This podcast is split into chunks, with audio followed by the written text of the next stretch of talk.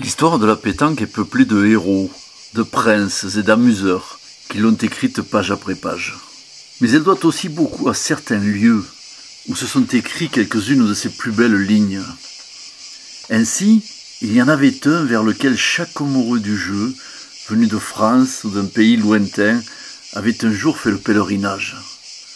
Cet endroit, planté de grands arbres et bruissant de carreaux, s'appelait à juste titre le parc de la victoire.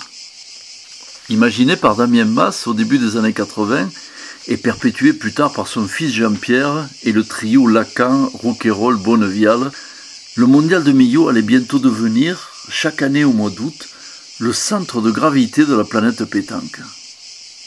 Les champions y convergeaient depuis plusieurs dizaines de pays. Les bénévoles venaient de toutes les régions de France pour aider aux tables de marque. Les clubs sportifs de la ville des buvettes qui ne désemplissaient pas.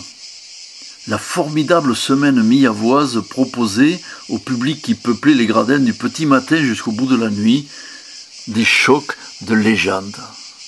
Comme la plupart des rassemblements de cette envergure, le mondial créait un certain nombre de nuisances.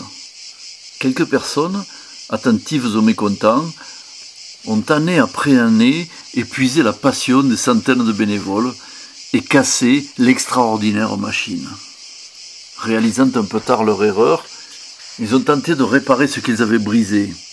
Or, si la magie se crée, elle ne se copie pas. Le parc de la victoire est toujours là.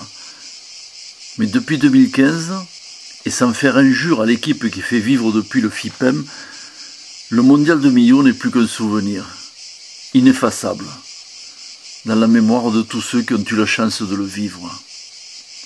Et il a rejoint, avec Kerlouan, le Casani ou les Trois Jours de Saint-Pierre, la liste inoubliable des concours de légende.